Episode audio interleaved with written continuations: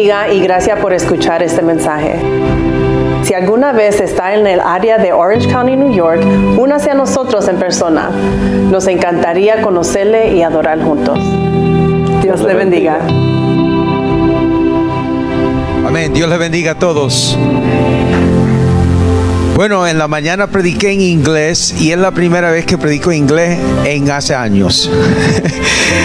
y allí solamente hablo inglés en España con mis dos hijas y ellas ya no son bilingües en el sentido de... Eh, bueno, que parte del, del, tiempo que hablan allí ya lo dedican más al español porque no tienen otro remedio, ¿no?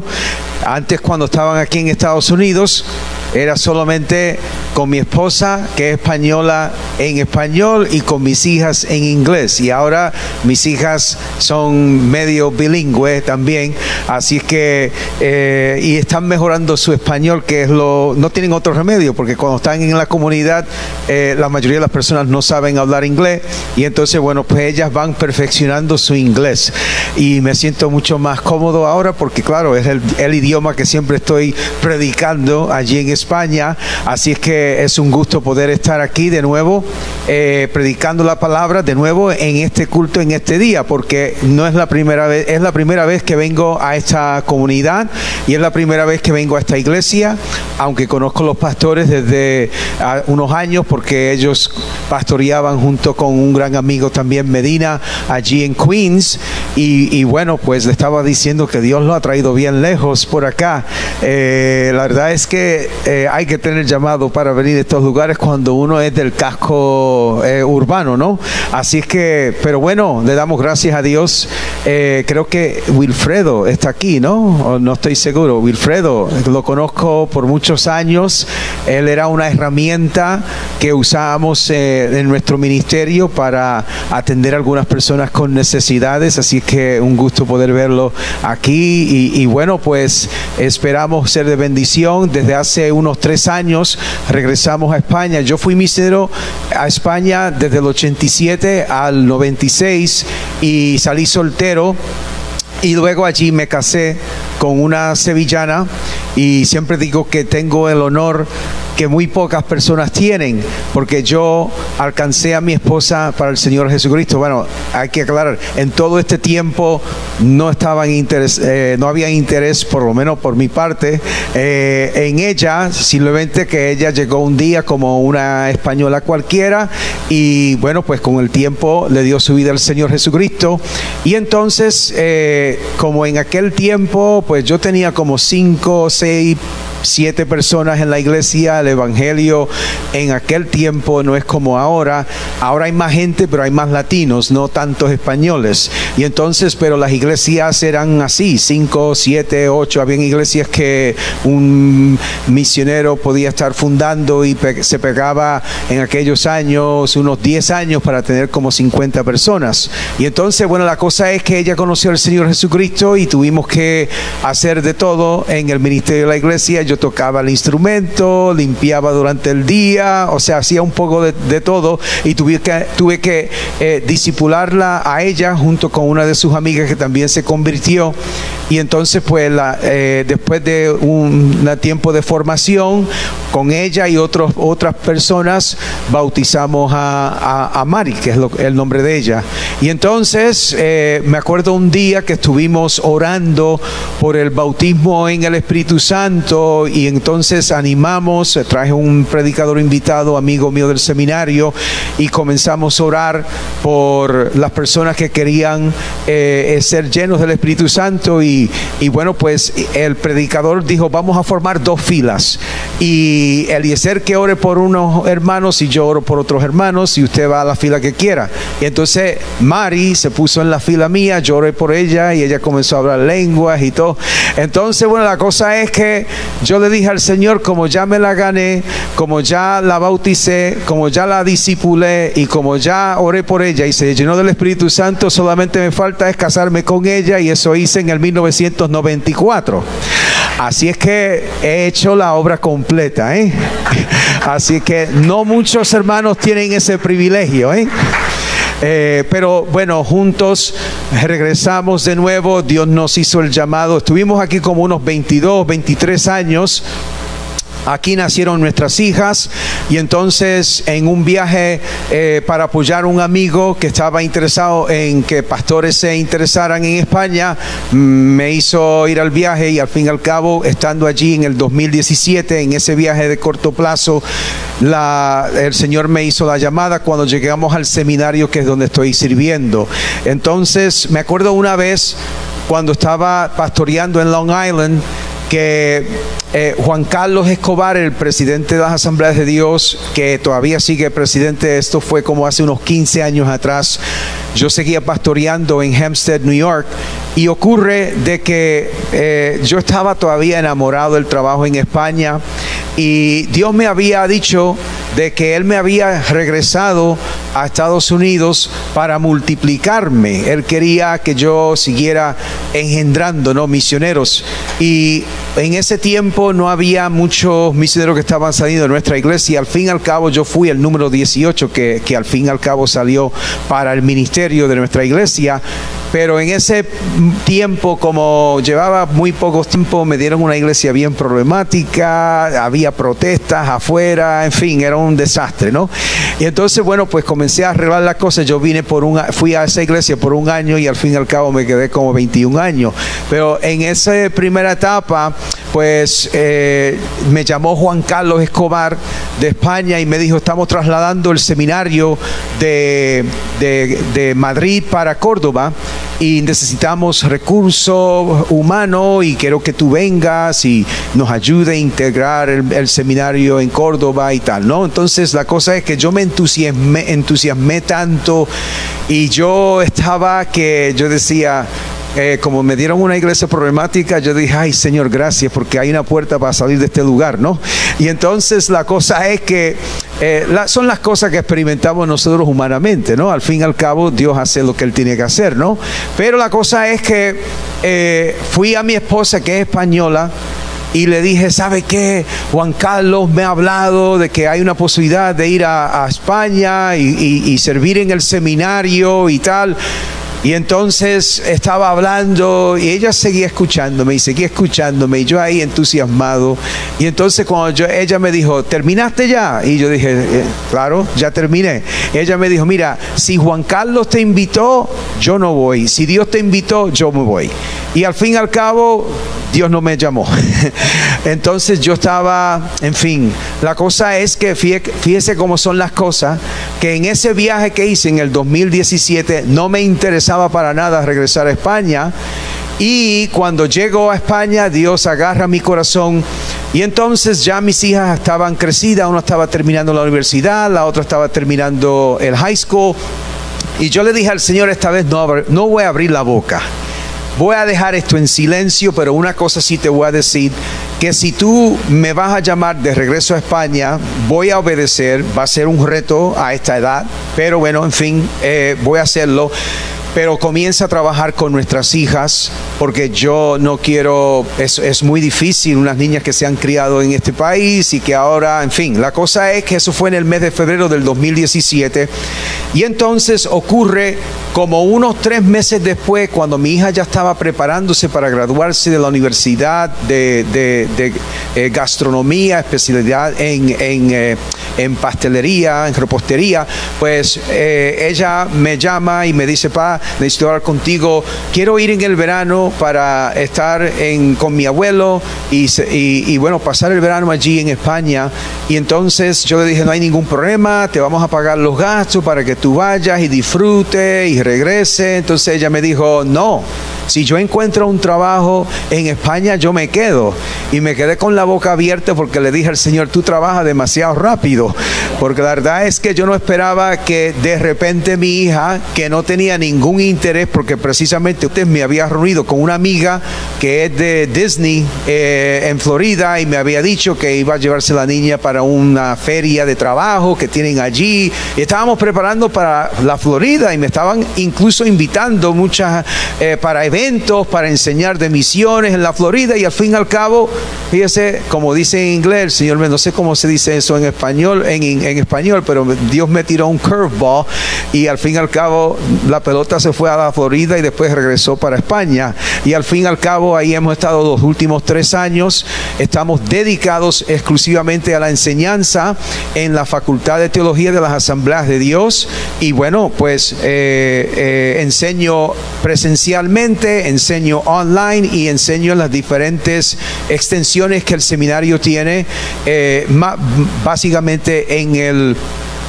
en, Sevilla para no tener que trasladarme mucho a otras partes y ahora con la pandemia pues tengo estudiantes de, ah, de forma virtual, tengo estudiantes de Alemania, de Centroamérica, de Sudamérica porque el programa de ellos es muy bueno. En fin, entonces la cosa es que estamos ahí eh, pues de hace tres años y gracias a Dios por eh, extenderme los pastores, gracias por darme el privilegio de conocer esta preciosa congregación y espero que ustedes eh, reciban una palabra en esta tarde para que regresen a sus casas con el deseo de decirle a Dios el título de este tema, úsame Señor, amén, puedes repetirlo, úsame, úsame Señor, amén, ¿cuántos quieren ser usados por Dios? Quiero que separen Hechos de los Apóstoles capítulo 9. Se pueden quedar sentados porque no voy a leer los versículos ahora. Vamos a ir poco a poco eh, leyéndolo, pero muchas gracias. Ustedes son automáticos. Aquí se dice, vamos a leer la Biblia y ¡pum! Se levantan rápido, ¿no? Eh, bueno, y toda la costumbre, cuando yo me quería que Wilfredo sabrá de esto, no se levantaba, se sentaba y se leían los versículos y ya, por lo menos esa fue mi experiencia. Mi padre fue pastor por 50 años y al principio no se hacían así las cosas. Amén. Cantaban sentados como cantan los, los gitanos en España. Las mujeres en las iglesias gitanas de España se sientan en un lado y los hombres se sientan en otro lado. Las mujeres no se les puede dirigir, eh, no se les puede besar como se besan los españoles. Hay que dar un saludo, sea con la mano o por lo menos simplemente un saludo eh, de gesto con el cuerpo. Eh, cuando celebran la Santa Cena, primero pasan los hombres y uno por uno reciben la Santa Cena y después las mujeres, o sea, es una experiencia bien, bien tremenda, ¿no? Y, bueno, pues las cosas cambian con los años, pero Dios sigue siendo el mismo, ¿no? Entonces, eh, he titulado esta meditación, Úsame Señor, y, como les he dicho, separen ahí Hechos capítulo 9, porque haremos referencia algunas, eh, a la segunda mitad de este capítulo. Una de las experiencias más gratificantes que uno puede tener después de haber recibido al Señor como Señor y Salvador de nuestras vidas es servir en el contexto del ministerio de la iglesia. Y yo no sé si usted actualmente está sirviendo en, en alguna área de la vida de la iglesia, pero quiero considerar esta narrativa de la conversión del apóstol Pablo, quien lleva eh, eh, su nombre eh, hebreo es Saulo y su nombre, su nombre latino o su nombre romano es Pablo. Por eso hay esos dos, esos dos, dos nombres asociados con este personaje. Y lo que quiero en este mensaje es subrayar unos principios sobre el poder ser útil a Dios, el poder ser usado por Dios, el servir al Señor, que espero que al final de este mensaje usted pueda decir, Señor, úsame. Y quiero desarrollar cuatro principios. El primero de ellos tiene que ver con propósito. Todo el mundo diga propósito quiero abordar el principio de desarrollar tu propósito en relación al servicio. El segundo principio tiene que ver con potencial. Todo el mundo diga potencial es decir, liberar tu potencial en el servicio a Dios. Luego, el tercero es precio. Todo el mundo diga precio el precio que hay que pagar para ser usado por Dios. Y en cuarto lugar, todo el mundo diga poder. El poder que debe acompañarnos cuando nosotros servimos a Dios o para ser útiles, útiles al Señor.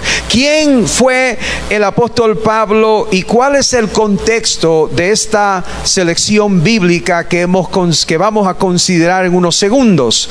Saulo era originario de Tarsos, lo que en la actualidad se considera Turquía. Él era hebreo y sus padres eran descendientes específicamente de la tribu de Benjamín. Él fue educado en Jerusalén y fue instruido por eh, uno de los más respetados rabinos de su era que se llamó Gamaliel I o Gamaliel el Viejo. Y se preparó dentro del judaísmo y en particular estaba siendo formado en la escuela del grupo conocido como los fariseos. Y él mismo describe su, en una de sus cartas, a la carta a los filipenses, de que él fue circuncidado al octavo día, que era del linaje de Israel, de la tribu de Benjamín, hebreo e hijo de hebreos y en cuanto a la ley o en cuanto a la interpretación de la ley era fariseo. Entonces él mismo describe su trasfondo religioso y su conversión surge durante la etapa inicial del desarrollo de la iglesia cristiana. Jesús había ascendido y le había dado instrucciones a sus discípulos para que ellos prolongaran su ministerio terrenal y evidentemente eso comenzaron a hacer. Y durante esa primera etapa de ministerio de la iglesia eh, se desató una gran persecución contra la iglesia y Lucas, el mismo autor, describe en unos capítulos anteriores de que todos, a excepción de los apóstoles, se dispersaron por las regiones de Judea y Samaria. Y él describe describe esas persecuciones de la siguiente manera. Entre tanto, Saulo hacía estragos en la iglesia, es decir, que introduce el personaje en esta narrativa de la conversión del apóstol Pablo, o de quien al final va a ser el apóstol Pablo. Él introduce el personaje de Pablo como el motor principal de las persecuciones. Saulo hacía estragos en la iglesia, entraba por las casas y se llevaba por la fuerza hombres y mujeres y los metía en la cárcel. Esto aparece en el capítulo 8. Y Lucas además describe la conversión de Saulo mientras éste iba de camino a la ciudad de Damasco. Eh, los primeros versículos no los vamos a mencionar o leer, pero los primeros siete versículos de este capítulo 9 de Hechos se dedica a describir todo esto. Había recibido Saulo autorización eh, para encarcelar a personas que se identificaban con este nuevo grupo religioso que los identificaban como los del camino, aquellos que habían reconocido a Jesús como el Mesías y se reunían en las sinagogas o se reunían en las plazas para adorar a Dios. Hay muchas razones o muchos estudios que se han hecho para explicar por qué o cómo fue que el apóstol Pablo logró recibir autorización para perseguir a estos cristianos. Los romanos permitían a los eh, que ellos recibían como, o sea, a los que ellos eh, dominaban en sus campañas de hazañas y tal, eh, permitían que ellos celebraran su propio culto solamente de que tenían que recibir autorización oficial y que no se podían oponer a las autoridades romanas. Entonces, algunos indican de que posiblemente eh, este grupo que se estaba formando de cristianos mesiánicos todavía no habían recibido reconocimiento del gobierno romano y que posiblemente el apóstol Pablo se aprovechó de esas circunstancias porque al fin y al cabo el apóstol Pablo comenzó a perseguirlos a ellos por otros motivos, no, no, no necesariamente por esos motivos, sino porque él tenía su propia perspectiva religiosa y tenía unos prejuicios contra las personas que habían dicho que Jesús era el Mesías. Entonces, lo más probable es que Saulo informó a las autoridades de que ellos estaban reuniendo y no tenían reconocimiento del Estado. Entonces comenzó a perseguir a los primeros cristianos. Eh, él describe su pasión por este mismo tema en la carta a los filipenses cuando habla de su experiencia de conversión y él escribe en cuanto al celo perseguidor de la iglesia. Ya había incluso aprobado la ejecución de ese cristiano que encontramos en que describe Lucas, eh, eh, que se llamaba Esteban. Eh, Lucas incluso escribe en Hechos 7:58 de que cuando estaban ejecutando a Esteban, que pusieron su ropa a los pies del apóstol Pablo. Entonces este hombre era el motor principal de esa primera, de esa primera persecución del comienzo del cristianismo y evidentemente estaba motivado por su oposición a que Jesús fuera reconocido como el Mesías y se aprovechó de estas circunstancias y de su influencia para perseguir a los cristianos.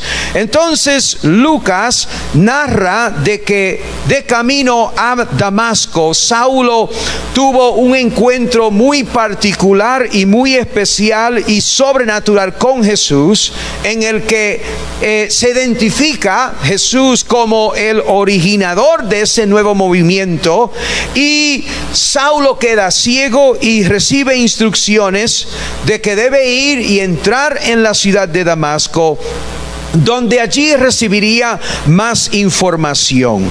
Ahora, mientras esto está ocurriendo, eh, Lucas introduce otro personaje que es el personaje de Ananías, a quien Dios le revela que debe ir a una calle en particular en Damasco, y ir a una casa específica, la de un tal Judas, y que en ese lugar se iba a encontrar con una persona, y evidentemente al fin y al cabo vamos a descubrir que fue la persona del apóstol Pablo. Dios le indica a Ananías, de que en esa vivienda iba a estar ese perseguidor, que dentro de esa vivienda iba a estar Saulo de Tarso. Y lógicamente esto eh, causa en Ananías una gran confusión porque él conoce quién es Saulo de Tarso, pero simplemente obedece la revelación. Y entonces quiero que leamos los versículos, vamos a limitarnos a los 13 y 14, porque Dios comienza a revelarle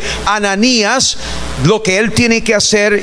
Y aquí en el versículo 13 lee así, entonces Ananías respondió, Señor, He oído de muchos acerca de este hombre, cuántos males ha hecho a tus santos en Jerusalén. Y aún aquí, en Damasco, tiene autoridad de los principales sacerdotes para prender a todos los que invocan tu nombre. De modo que la noticia y de la presencia de Saulo de Tarso en la ciudad de Damasco simplemente deja a Ananías atónito y para muchos Pablo evidentemente representaba el alma de las persecuciones contra los cristianos en Jerusalén y ya él venía o iba a Damasco para seguir sus persecuciones. Y en medio de esa confusión, Dios les revela algo importante a Ananías que quiero subrayar en esta meditación, en esta reflexión bíblica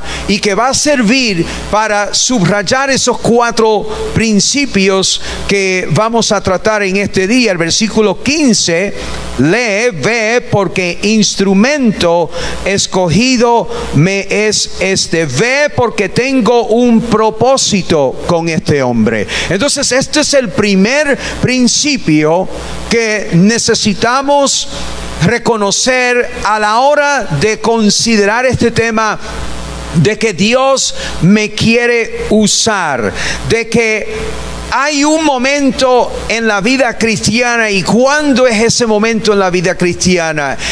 Hora de conversión, de que nosotros somos no solamente llamados para ser salvos, sino también somos llamados para servir. Ve porque instrumento escogido me es este. Entonces, hay un principio relacionado a esta a este versículo que tenemos que eh, tenemos que reconocer para poder ser útiles a Dios, para ser usados por Dios, que a la hora de conversión no solamente recibimos un llamado para ser salvos, sino también un llamado para servir a Dios. Y encontramos evidentemente en este texto que justo al inicio, y esto es bien interesante, justo al inicio de la conversión del apóstol Pablo, o quien va a ser el apóstol Pablo, él recibe su llamado para pregonero del Evangelio.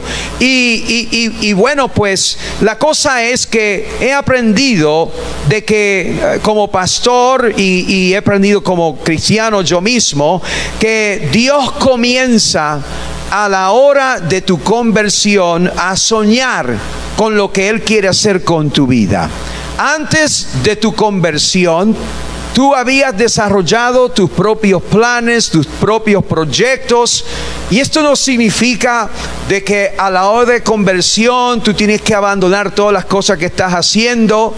Hay algunos momentos cuando Dios nos pide eso, yo mismo estaba estudiando para la carrera de arquitectura y cuando Dios me salva el 1 de enero del 1980, pues eh, yo entendí que Dios me quería eh, trasladar al ministerio, o sea, eh, me quería en el ministerio y entonces regresé a, la high school, ya llevaba tres años capacitándome, iba a ir al Arizona Technological Institute en Phoenix para poder dar a comenzar mi carrera de arquitectura, tenía un mentor que era un profesor de arquitectura y cuando le di mi vida al Señor, en ese altar cuando yo eh, estaba deprimido, estaba pasando eh, una situación tan caótica en mi vida a los 17 años que quería quitarme la vida, Dios me salvó y yo le dije al Señor, si tú me quitas esta depresión, yo te sirvo el resto de los días. Y evidentemente así fue, me quitó la depresión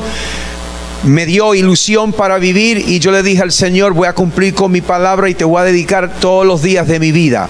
Y entonces cuando yo regresé a mi mentor, eh, se quedó sorprendido. Lo primero que salió por su boca es, en esa carrera no hay dinero.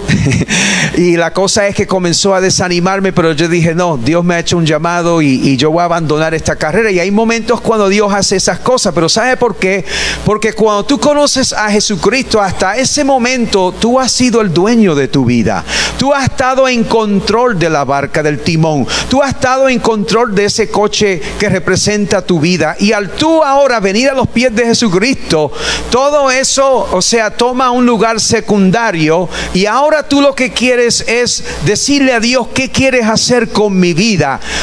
Hacia dónde me diriges ahora, porque antes yo hacía lo que yo quería hacer, antes yo tomaba las decisiones, antes yo decidía dónde iba a vivir, eh, dónde quería trabajar, qué estudiar, eh, dónde llevar mi familia, qué proyectos quería hacer, y ahora cuando tú le das tu vida al Señor, y esto no, es, no hay ningún problema, alguna gente lo ven como un problema, Dios comienza a soñar contigo y Dios comienza a decir, wow, ahora tengo otro instrumento, ahora tengo una persona que puedo usarla. Eh, eh, no quiere decir que te vas, a abandonar todos los proyectos que tienes, pero Dios comienza a soñar contigo y comienza a desarrollar unos propósitos que tú a la hora de la salvación tienes que ir poco a poco descubriendo los lugares donde Dios te quiere ubicar. Y entonces eh, esto es algo que he visto. Por ejemplo, le contaba a los hermanos, eh, en el primer culto que cuando yo llevaba pocos meses en la iglesia que eh, Dios, donde pastoría aquí en Hempstead, se convirtió un, joven y eh, a, los nueve meses los bautizamos junto con otros hermanos y ocurre que después de los nueve meses, unos meses después, él vino a mi oficina y me dijo, pastor, eh, he estado aquí, vine como cualquier otro inmigrante, estaba pensando en que eh, las cosas iban a ser de otra manera, pero como inmigrante he descubierto que las cosas no son, que aquí hay que trabajar, que se fa- que me explico todas esas cosas, ¿no? Que ese sueño americano hay que trabajarlo, ¿no? Y entonces extraño mi familia, aquí no tengo familiares, de vez en cuando viene alguien, pero estoy solo aquí y entonces quiero regresar y quiero compartir contigo y, y- simplemente dejarte saber que ya comienzo a hacer planes para regresar y quiero tu bendición, quiero tu oración. Entonces cuando estuvimos orando, el Espíritu Santo me dijo, dile a Ever de que él no se puede ir de, de- de Estados Unidos porque Dios tiene un propósito con su vida. Y eso fue justo al terminar de ser bautizado. Le dije a Ever, no me preguntes de detalles, no, me, no te puedo dar explicaciones, eso es lo que Dios me ha dado y te aconsejo que no te vayas. Y él obedeció la palabra que Dios le dio y él se quedó. Eso fue hace unos más de 20 años atrás. Y ocurre de que ahora cuando me estuve eh, trasladando para España, quien se quedó con la iglesia que nosotros estuvimos pastoreando por 21 años fue ese mismo joven que en un momento dado le dijo al Señor, me voy a quedar porque tú me has dado una palabra. Entonces, fijaros muy bien de que Dios a la hora de la conversión comienza a veces a trastornar los planes que tenemos y no es que nosotros vamos a todos estar envueltos en el ministerio como, como este pastor que está en la iglesia que nosotros dejamos en Hempstead, sino que lo lindo es que dentro del espacio de la vida de la iglesia, Dios comienza a abrirte oportunidades para servirle, Dios comienza a abrir huecos, Dios comienza a abrir espacios para tú poder ser de bendición a otras personas, porque Él no solamente te salvó, sino que Él te escogió para salvación y te escogió también para que tú puedas ser usado por Él. Y entonces en, en- en los diferentes ministerios de la iglesia, busca un lugar donde tú puedas ser útil. Dile al Señor, ¿Qué ministerio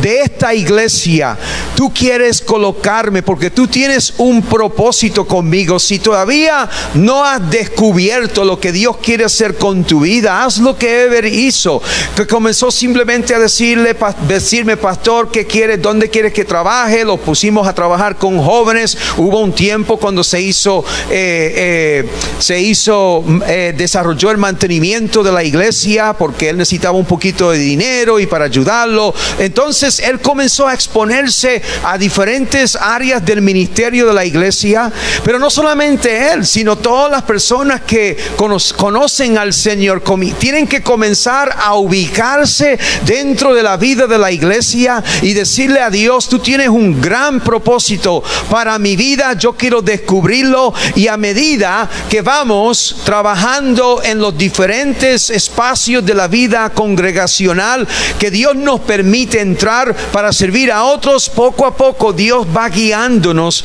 a diferentes eh, ministerios en la iglesia local para que podamos ser útiles al Señor. Y muchos hermanos de las iglesias que he pastoreado, que son dos, pero por 30 años, pues siempre llegan a la iglesia y comienzan a, comenzamos a, a enseñarle que ahora tú eres un instrumento de Dios, ahora tú puedes ser algo por la causa del Señor. Así que ya sea barriendo en el ministerio eh, de limpieza, ya sea eh, estacionando coches, eh, o sea, limpiando el aparcamiento, ya sea sirviendo de ujier, ya sea ayudando a un ministerio en específico. Hay lugares de servicio en la vida de la iglesia que están conectados con el propósito que Dios tiene para contigo. Y uno tiene que pensar en lo siguiente, de que se acuerdan de, David, que él estaba en un lugar ubicado en el eh, eh, cuidando las ovejas y, Dios estaba utilizando esa experiencia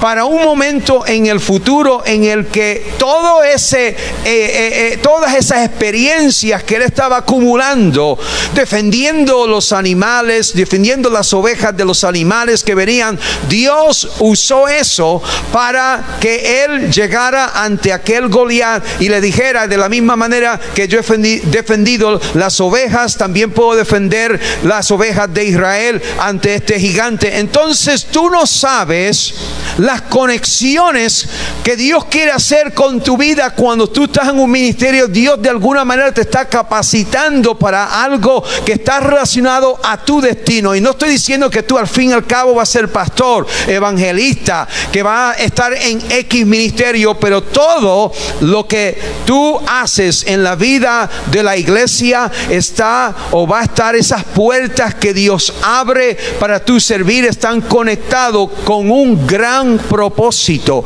Y aunque en el momento dado tú no hagas las conexiones, como alguna gente que han estado ministrando en la iglesia que he pastoreado y se les abre la oportunidad de trabajar con niños, se les abre la oportunidad de trabajar con jóvenes, se les da la oportunidad de, cualquier ministerio, porque hay muchos, ¿no? De, labor social. Hay una hermana que se convirtió en nuestro ministerio de la iglesia en Hempstead y ella eh, tenía una gran pasión por ayudar las, vidas, las personas. y ocurre de que no sabía cómo canalizar eso. Ella siempre estaba antes de su conversión llevando comida a diferentes casas de personas necesitadas y ocurre que ella no sabía que en la vida de la iglesia había un ministerio que ella podía ser útil y que estaría conectado con ese propósito. Al fin y al cabo, esta hermana terminó desarrollando el ministerio de obra social, específicamente la despensa de comida y de ropa, y teníamos un ministerio que recibíamos dinero del Estado para frigoríficos, para equipos, para, para nuestro local, estanterías, donde las personas podían llegar allí de, lunes a viernes para solicitar eh, contribuciones de comida y contribuciones de ropa. Y siempre estaba envuelta, recibíamos camiones que venían a dejarnos toda esa mercancía semanalmente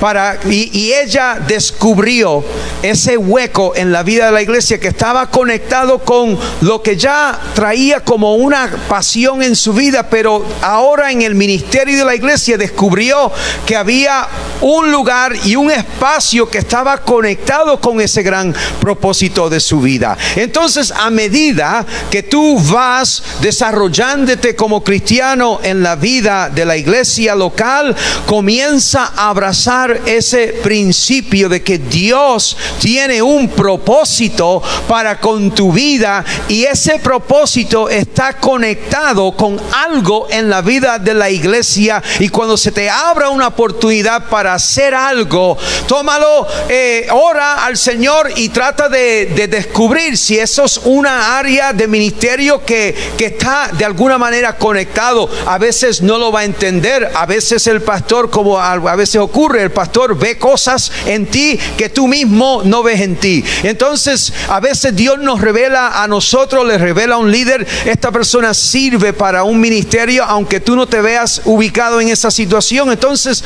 mi consejo para ti es que abraces el propósito de Dios, que descubra el lugar en la iglesia donde Dios te quiere trabajando, que no solamente fuiste alcanzado para ser salvo, sino fuiste alcanzado con un propósito. Ahora, en segundo lugar, eh, el segundo principio eh, tiene que ver con potencial, de liberar tu potencial en Dios, el potencial que Dios te ha dado. Fijaros en el versículo 15. Lucas escribe lo siguiente, el Señor le dijo, ve porque instrumento escogido me es este, pero fijaros muy bien, para llevar mi nombre en presencia de los gentiles y de reyes y de los hijos de Israel. Ahora, este hombre hasta ahora está persiguiendo la iglesia. Y está usando las autorizaciones de los reyes de la tierra, de los líderes y las autoridades de la tierra para perseguir a los cristianos. Y cuando Dios habla con Nehemías y les revela lo que va a ocurrir con Pablo, no solamente le dice es un escogi, es un instrumento escogido, yo tengo un propósito con él, sino también le, le indica la magnitud del llamado que Dios va a hacer sobre su vida, la magnitud de su potencial en Dios. Le dice, este hombre no solamente va a ser salvo, sino que este hombre va a llevar el evangelio más allá de los confines del judaísmo, más allá de los confines del, de, los judíos. Este hombre va a llevar el mensaje y va a penetrar el mundo gentil, que era algo que todavía no se había dado. Y además de eso, que va a estar delante de reyes, es decir, el misma, la misma energía que él estaba empleando para eh, hacerle daño a la iglesia, esa misma energía, fortaleza, vitalidad es la que Dios iba a usar para desarrollar todo el potencial que este hombre tenía en Dios. Y tu potencial también está ligado a tu propósito. Esa eh, realidad la vemos cuando tú abres tu corazón para servir en la vida eclesial y descubres de que Dios comienza a usarte incluso de maneras que tú jamás te imaginaba. Y eh, tengo un hermano que, se, que cuando llegué a la iglesia, un jovencito que tenía 15 años y él estaba en las pandillas. Su madre me dijo, ministrale a mi hijo porque él está en las pandillas. Precisamente uno de los hermanos que está tocando el bajo conoce la zona donde vivimos y es una ciudad eh, eh, infestada de pandillas. Y ocurre de que me dijo, ministra a mi hijo, habla con él. En fin, la cosa es que logramos con el tiempo sacarlo de las pandillas, él le dio su corazón al Señor. Y una vez que dio su corazón al Señor, comenzó a asistir a la universidad, le pagaron todos los estudios a través de un programa, un estudio en psicología. Y entonces un programa de psicología, cuando terminó eso, le dije, Milton, tú estás, ahora que Dios quiere hacer con tu vida. Y él me dijo, es que yo, yo tengo un llamado para el ministerio.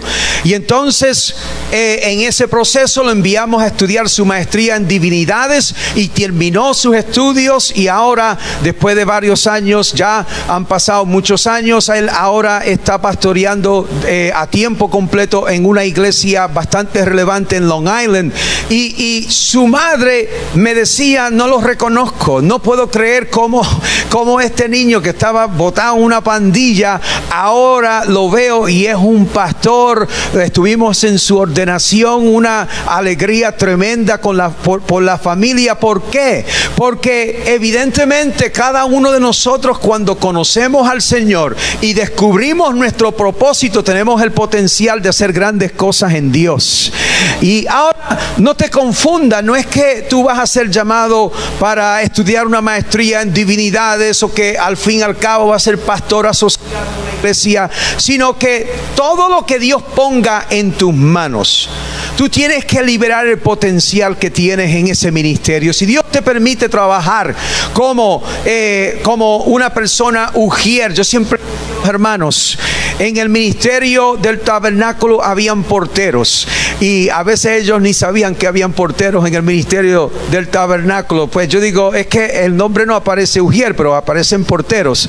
Entonces ocurre, haz tu trabajo con excelencia. Trabaja para que cada persona que entre en este lugar, tú sabes cuántas personas entran en el templo abatidos por situaciones, cuántas madres están preocupadas por un niño que está en las drogas, cuántas personas entran con una crisis en el matrimonio, cuántas, cuántos hombres entran alcoholizados, cuántas mujeres están en depresión y solamente cuando llegan a la vida, al, al templo, tú puedes darle una sonrisa, tú puedes decirle bienvenido a la casa del Señor y la persona sentirse que ya Dios está preparando su corazón. Es decir, que en todos los ministerios que Dios te permita trabajar, que no tiene que ser cuando llegues al, al, pináculo de tu vida ministerial, sino si estás trabajando con niños, reconoce que muchos de esos niños vienen de hogares conflictivos,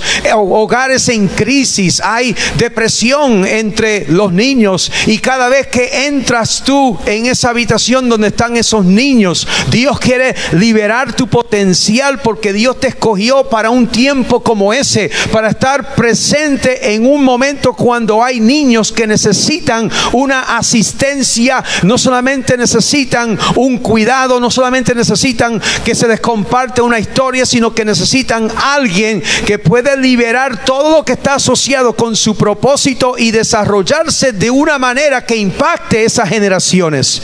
Entonces, creo que tienes mucho potencial en Dios que necesita ser liberado.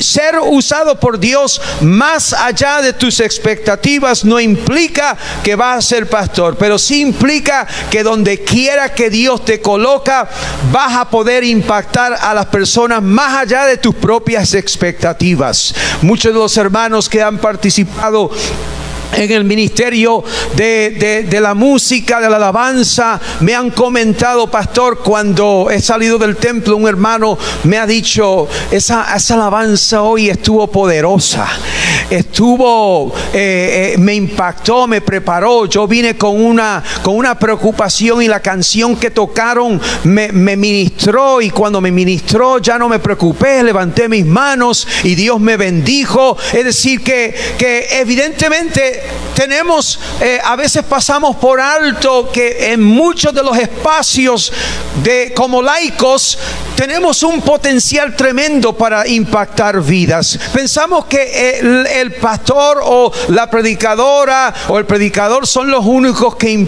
que pueden impactar las vidas. Pero si tú estás trabajando con jóvenes, esos jóvenes que están en crisis eh, eh, en la adolescencia y ellos pueden encontrar un, un amigo, quizás una persona que, que, que le brinde el cariño que no le están brindando en su casa. Todo, tú tienes un potencial en Dios que está conectado con el gran propósito de Dios en tu vida y tú tienes que explotar ese propósito, tú tienes que explotar tu potencial porque tú tienes mucho que dar para Dios. Ahora, en tercer lugar, hablemos del precio para ser usado por Dios. El versículo 16, Dios le revela algo más a Ananías acerca de, de Saulo. Porque yo le mostraré cuánto le es necesario padecer por mi nombre. Le mostraré cuánto le es necesario padecer por mi nombre. Entonces, el, Saulo tiene un propósito y le revela el potencial que va a tener relacionado a ese o conectado a ese propósito, pero también le revela el precio que va a tener que pagar para realizar su propósito. Y, y bueno, me acuerdo una vez un hermano que una pastora, Amy Cortese, del Bronx, que era eh, de esta iglesia Crossroads Tabernacle, y ella siempre apoyó nuestro ministerio cuando yo estaba en mi primera jornada de España, y una vez me, me invitó y le comencé a, a hablar de las cosas que estaba pasando en España y tal. Y entonces ella me dijo algo que jamás se me va a olvidar. Ella me dijo, tú no puedes ser un Pedro sin ir a la cárcel. Y el problema es que todos nosotros queremos desarrollar nuestro potencial, todos nosotros queremos desarrollar nuestro propósito, pero a veces no entendemos que relacionado a ese propósito también hay un precio que hay que pagar. Y jamás se me olvidará esa pequeña frase, que hay algunas frases que jamás se nos olvidan y esa fue una de ellas. Si tú quieres vivir como Pedro, si tú quieres, porque la gente comienza a decir, Pedro, el día de Pentecostés sí, pero después Pedro también fue a la cárcel y Pedro también fue crucificado al revés, o sea, hay eh, versiones ¿no? de, cómo él murió, pero la cosa es que eh, eh, fueron perseguidos muchos de ellos. Y entonces Dios les revela a Ananías, él tiene un gran propósito, él tiene un potencial que va a librar, pero él también para servir y ser útil a Dios va a tener que enfrentar unos, unas situaciones. Y el apóstol Pablo, él mismo, revela lo que él tuvo que atravesar. En una escritura, él habla de los judíos, cinco veces he recibido 40 azotes menos uno, tres veces he sido azotado con varas, una vez apedreado, tres veces he padecido naufragio, una noche y un día he estado como náufrago en alta mar, en caminos muchas veces, en peligros de ríos, peligros de ladrones, peligros de, los, de mi nación, peligros de los gentiles, peligros en la ciudad. Oiga, ahí Todo lo que él tuvo que atravesar y el precio que tuvo que pagar para servir a Dios. Y sabe que si tú quieres liberar todo el potencial que tienes en Dios y si tú quieres desarrollar tu propósito, no creas que tú vas a ser más que Jesús. No creas de que no va a haber un Getsemaní. No creas que no va a haber traición. No creas que no va a haber crucifixión. No creas que vas a ser mejor que Jesús. Nosotros hablamos de cómo Jesús impactó nuestra vida, pero se nos olvida o sea, no hacemos la, la, conexión que Él le fue útil a Dios en su ministerio terrenal, siendo Dios también, pero dejó eso al lado y, y, como Jesús desarrolló su vida en el poder del Espíritu Santo, pero Él tuvo que atravesar traición, tuvo que ser abandono de sus mejores amigos, de su círculo íntimo, Él fue crucificado y hemos sido bendecidos con su vida. Y la cosa es que muchas veces no asociamos dolor con bendición. A veces no asociamos bendición con el precio que hay que pagar para ser útil por Dios, para hacer bendición a otras personas. Y entonces Dios te quiere enseñar de que hay un precio que hay que pagar para poder ser útil a Él. Algunos hermanos de la iglesia que he pastoreado me han dicho, pastor, no tengo tiempo para servir. Y en la mañana hice un ejemplo, pero hay otro ejemplo. Una hermana en un momento dado del ministerio de la iglesia, no, nos, yo la veía, venía los domingos, ella tenía un restaurante y su marido también estaba trabajando tanto en el restaurante como en otro trabajo y estaban muy ocupados. Y, bueno, pues hay personas que son domingueras por, por, no porque quieren ser domingueros, sino porque simplemente tienen sus trabajos y sus ocupaciones en ese sentido y no pueden liberarse de eso. Y entonces, pues la cosa es que casi siempre asocian, no puedo ir al culto solamente el domingo, así es que aquí no hay lugar para mí. Y entonces eh, yo me reuní con mi esposa y yo le dije, tiene que haber algo en el ministerio de comida para esta mujer. ¿Por qué? Porque ella tenía un restaurante. Y entonces, ¿qué ocurre? Que yo le pregunté a mi esposa, llama a las hermanas de la iglesia que cocinan, que tienen restaurantes y teníamos un ministerio, todavía lo tienen, para los sábados hacer comida al Instituto Bíblico y todos los recursos que se recogen ahí van destinados a los misioneros que tenemos alrededor del mundo. Y entonces yo le voy a decir a esta hermana que vaya a esa reunión. Y entonces hizo la reunión y ella dijo, mira, nosotros lo que necesitamos es que se dispongan algunas personas para cocinar los sábados. Y sabe que esta hermana que no hacía nada, descubrió de que en su mismo restaurante los sábados ella podía cocinar una comida, llevarla a donde estaba operando el Instituto Bíblico y recaudar dinero para el ministerio misionero desde su propio local. Entonces, a veces es que nosotros tenemos muchas excusas, que yo solamente puedo ir al culto una vez, así es que no hay necesidad de implicarme casi como que no hay propósito, como que si Dios está limitado solamente a las personas que pueden ir frecuentemente y hay algunos ministerios que requieren esa presencia, pero hay otros ministerios que no requieren estar en, en, esa posición. Uno, si uno no puede, pues hay un lugar y, y es cuestión de tú hablar con los pastores de esta casa, hablar con los líderes. Mira, habrá algo que yo pueda hacer porque no puedo venir o solamente puedo venir durante la semana y no los domingos. Dime qué puedo hacer en el ministerio de la iglesia permiso, para poder bendecir a, la iglesia y para poder desarrollar mi propósito. Otra cosa que veo muy a menudo es que las personas me dicen no tengo el tiempo.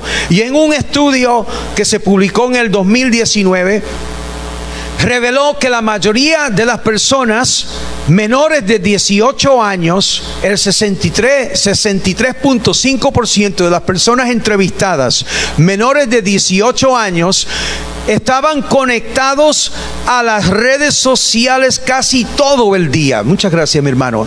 Y entonces decimos que no tenemos tiempo, pero al fin y al cabo es que empleamos el tiempo que Dios nos da para cosas innecesarias. Y entonces imagínense, yo, como le dije a los hermanos en la mañana, yo no tengo tiempo para ver las series porque es que no tengo tiempo, ¿vale? Para esas cosas no tengo tiempo, ¿vale? Para tomarme un buen café y un buen dulce sí lo tengo, pero para otras cosas no. Y mis hijas ya saben, pero la cosa es que he tenido miembros en estas iglesias, especialmente en la, en la última, porque en la primera no había tantas cosas de redes sociales y eso, pero en esta última iglesia que pastoreé, habían eh, jóvenes, por ejemplo, hermanas, se va a sorprender, hermanas y hermanos adultos que me decían, me, me bebí esa serie en una noche. Y ustedes saben que ahora por Netflix se puede ver una serie, no como antes, Days of Our Lives, y había que esperar el siguiente día, ¿no? Y entonces ahora uno puede recopilar toda la serie en una misma noche o dos. Y, y, sabe que no tenían la vergüenza de decirme, de decirme, me, comí esa serie en una misma noche. Se pegaron toda la noche porque estaban enganchados, porque querían saber qué le pasó a Juan, Juan Bobo. Y, y me explico. Entonces la cosa es que, que tenemos tiempo para esas cosas, pero no tenemos tiempo para separar, separarlo para el propósito nuestro en la vida de la iglesia. Y Dios lo que quiere es enseñarte a eh, organizar tu vida que, que vivas una vida balanceada, que Dios no quiere que tú dejes de jugar el soccer, porque a muchos de ustedes les gusta el soccer, ¿no?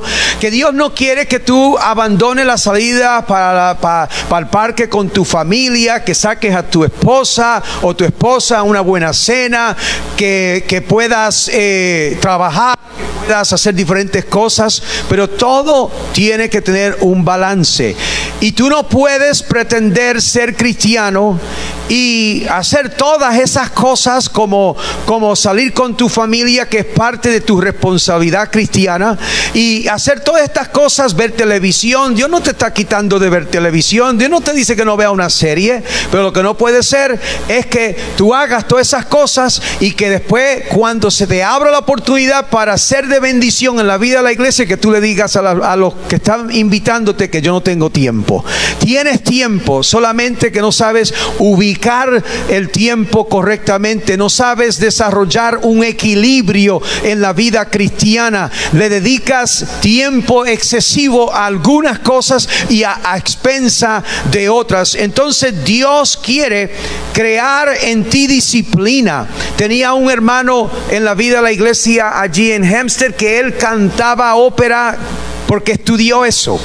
Y yo le dije a él, se te van a abrir muchas oportunidades para ministrar eh, eh, eh, y usar esa voz en vez de para la ópera, para, para el Señor y, bendecir el cuerpo del Señor Jesucristo.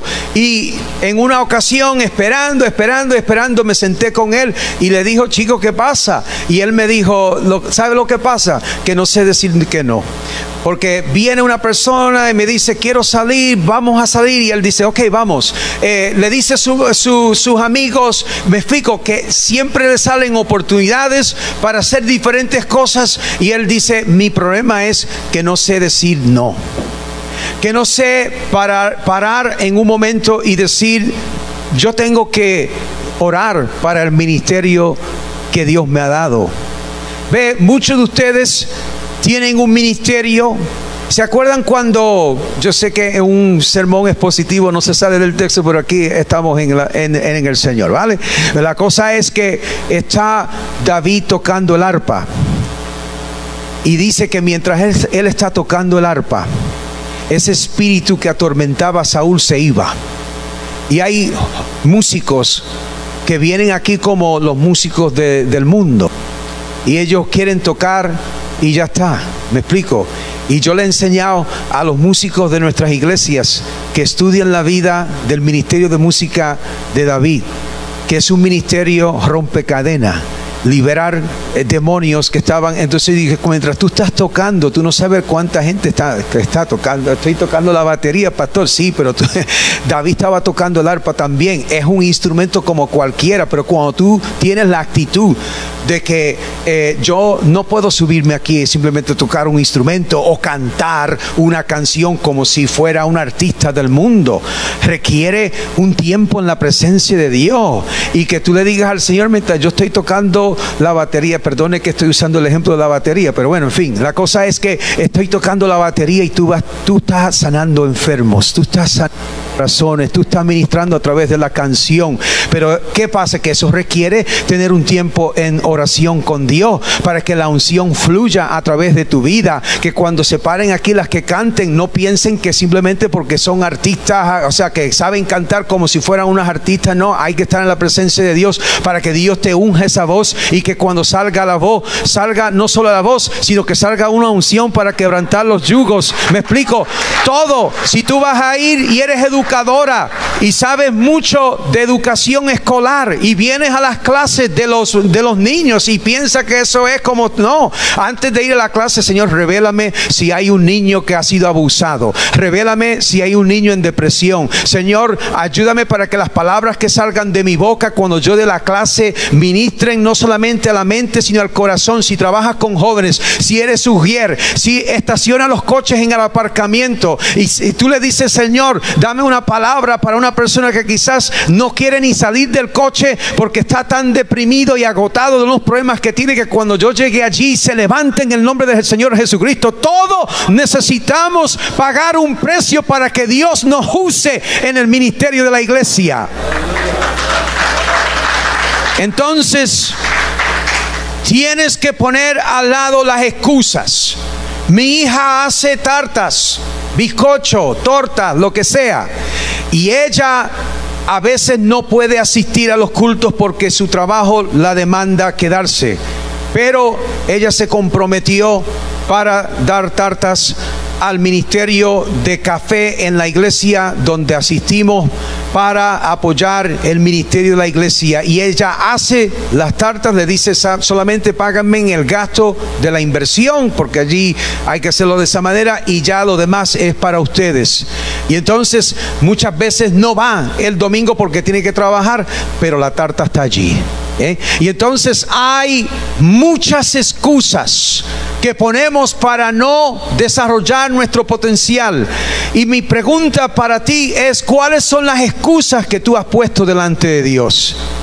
Hay una hermana, termino esta sección con esto, hay una hermana, tengo tantas experiencias de lo viejo que estoy, hay una hermana que, está que estaba en Sevilla y ella eh, tenía, yo qué sé, tenía casi 70 años y dijo, yo soy misionera. Y yo le dije, y como yo sabía que apenas había llegado, yo le dije, hermana, ¿cómo es eso que, que a esta edad usted ya se ha hecho misionera?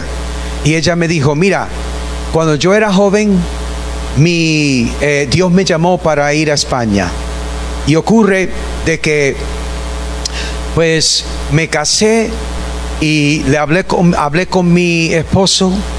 Y claro, me casé y no había compartido realmente lo que, lo que, había, lo que Dios había hablado conmigo sobre España, pero bueno, hablé con él y él me dijo, si tú quieres ir a España, tú puedes ir, pero yo no voy. Y entonces toda mi vida me la pegué lamentándome de que nunca pude escoger la persona adecuada para salir al país que Dios me llamó. Pero, ¿qué ocurre? Mi esposo se enfermó hace unos dos años y murió. Y yo estaba pasando eh, un mal momento, pasó un año y vino un predicador a ministrar a la iglesia y él me llamó y me dijo lo siguiente, así mismo, ¿te acuerdas el lugar donde yo te dije que te iba a enviar? Y él dijo, ahora es el tiempo para salir. Y tenía casi 70 años. Así que si tú estás diciendo yo estoy viejo, Dios todavía tiene algo más grande para ti. ¿eh? Amén. Lo último es sirve con poder. Poder. Versículo 17. Fue entonces Ananías y entró en la casa y poniéndose sobre él, poniendo sobre él las manos sobre Saulo, dijo, hermano Saulo, el Señor Jesús que se, ha, se te apareció en el camino por donde venías, me ha enviado para que recibas la vista y seas lleno del Espíritu Santo. Y cuando usted lee la frase lleno del Espíritu Santo en la literatura de Lucas, va a descubrir que normalmente esa frase tiene que ver con apoderamiento, con una experiencia de empoderamiento de Dios. El apóstol Pablo entendió eso muy bien y en Primera de Corintios 2, 1 al 10, él revela cómo es que él entendía esto del empoderamiento que recibió ese día para servir a Dios. Así que hermanos, cuando fui a vosotros para anunciaros el testimonio de Dios, no fui con excelencia de palabras o de sabiduría, pues me puse, propuse no saber entre vosotros cosa alguna, sino a Jesucristo y a este crucificado, y estuve entre vosotros con debilidad y mucho temor y temblor, y ni mi palabra ni mi predicación fue con palabras persuasivas de humana sabiduría, sino con demostración del Espíritu y de poder, para que vuestra fe no esté fundada en la sabiduría de los hombres, sino en el poder de Dios.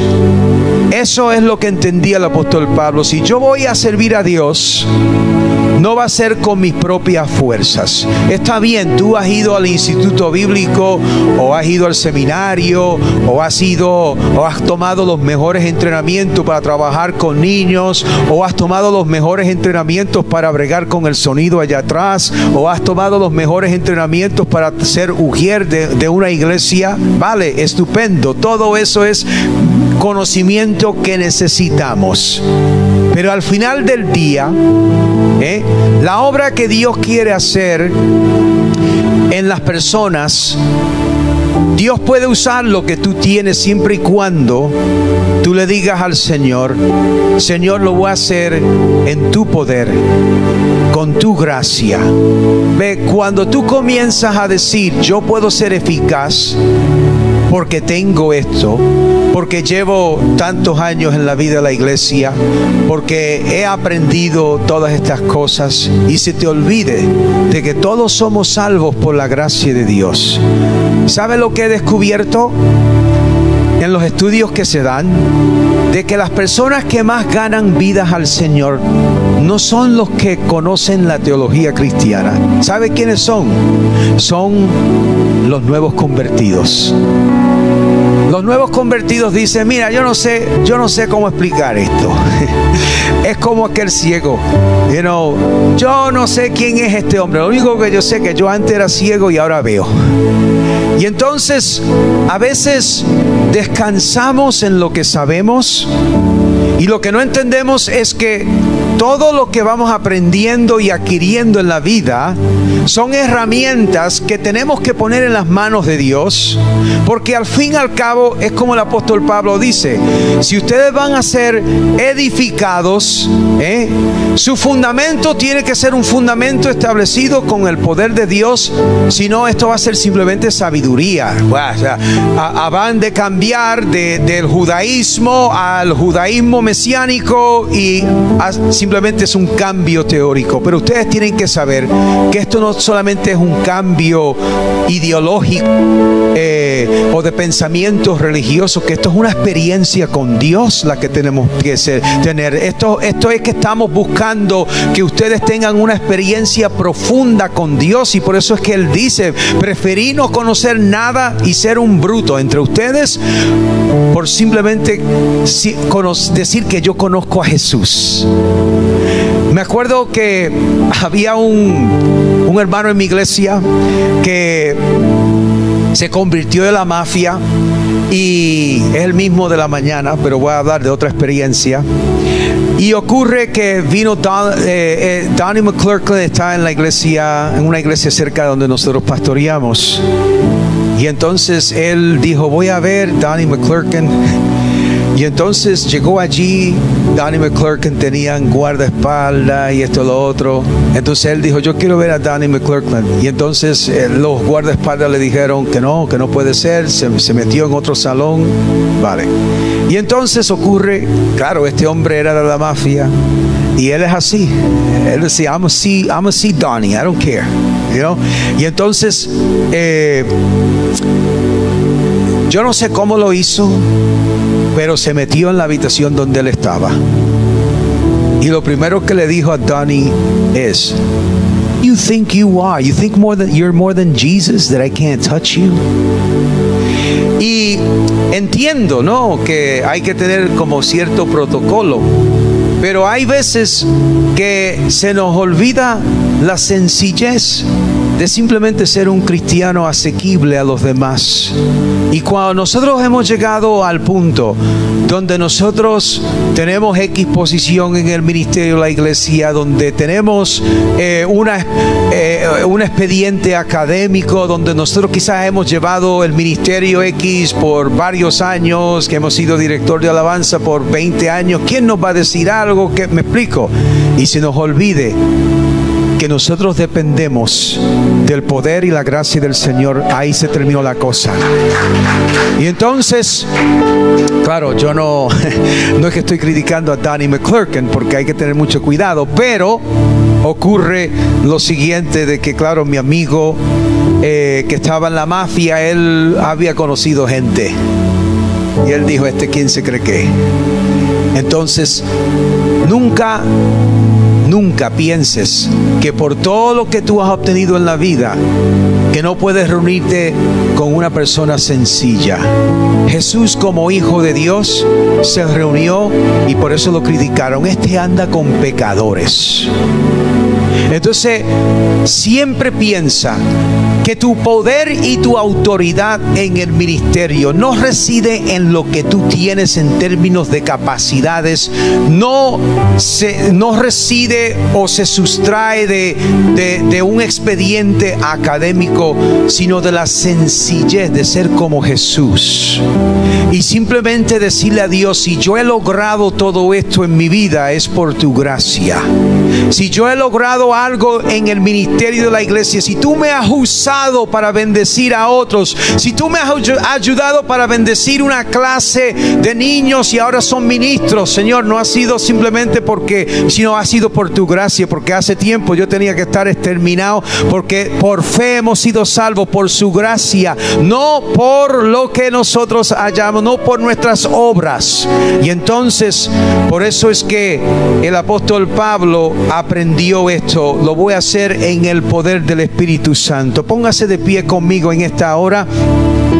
La Biblia dice que enseguida predicaba a Cristo en las sinagogas diciendo que este era el Hijo de Dios. Y todos los que le oían estaban atónitos y decían, ¿no es este el que asolaba en Jerusalén y a los que y no y a los que invocaban este nombre y a esto vino acá para llevarnos presos ante los principales sacerdotes, pero Saulo mucho más se esforzaba y confundía a los judíos que moraban en Damasco demostrando que Jesús era el Cristo. ¿Sabe qué, amados hermanos?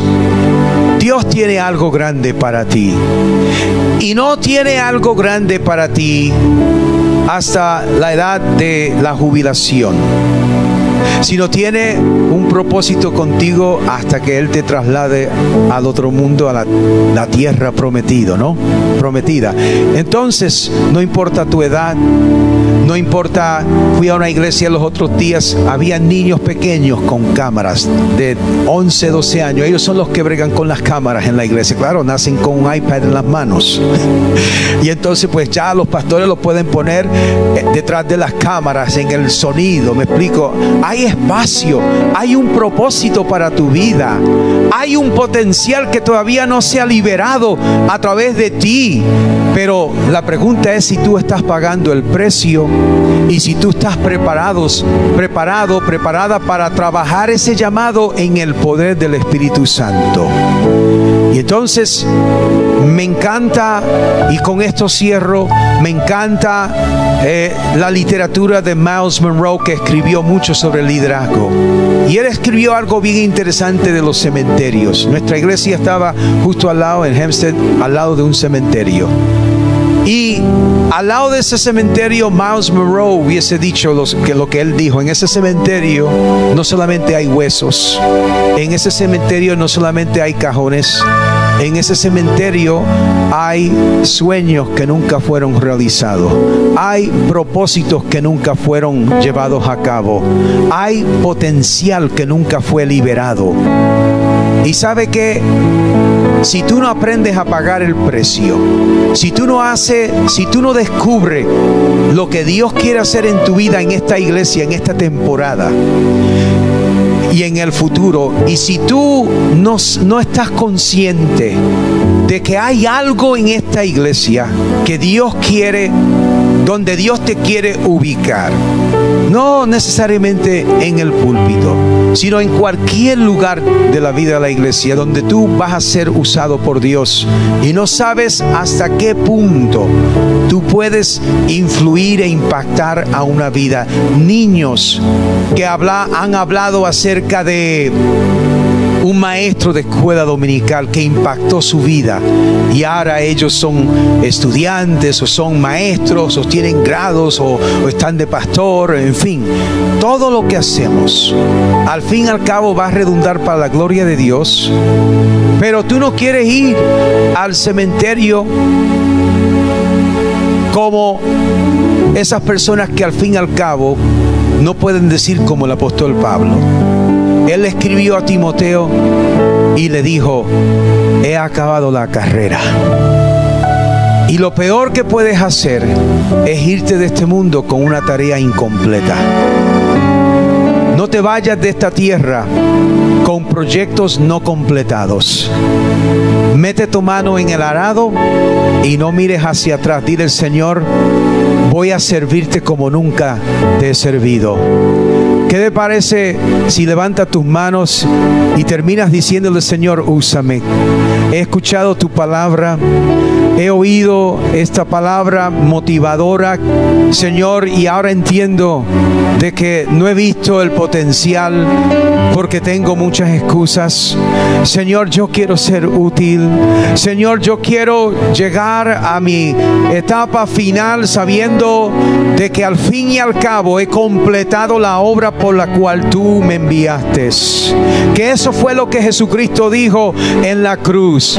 He terminado, completado es la obra y tú y yo tenemos que llegar a nuestro destino final habiendo completado todo el propósito que Dios ha destinado para nuestras vidas. Tú tienes que llegar a la presencia del Señor al final diciéndole, Señor, completé la obra que tú me diste para hacer y lo con poder y, lo, y liberé todo el potencial que tenía basado en ese propósito porque pagué un precio para hacerlo, Señor. En este día, dile, Señor, úsame como nunca me has usado, Señor, y yo te daré a ti siempre la honra y la gloria. Aleluya, aleluya, aleluya.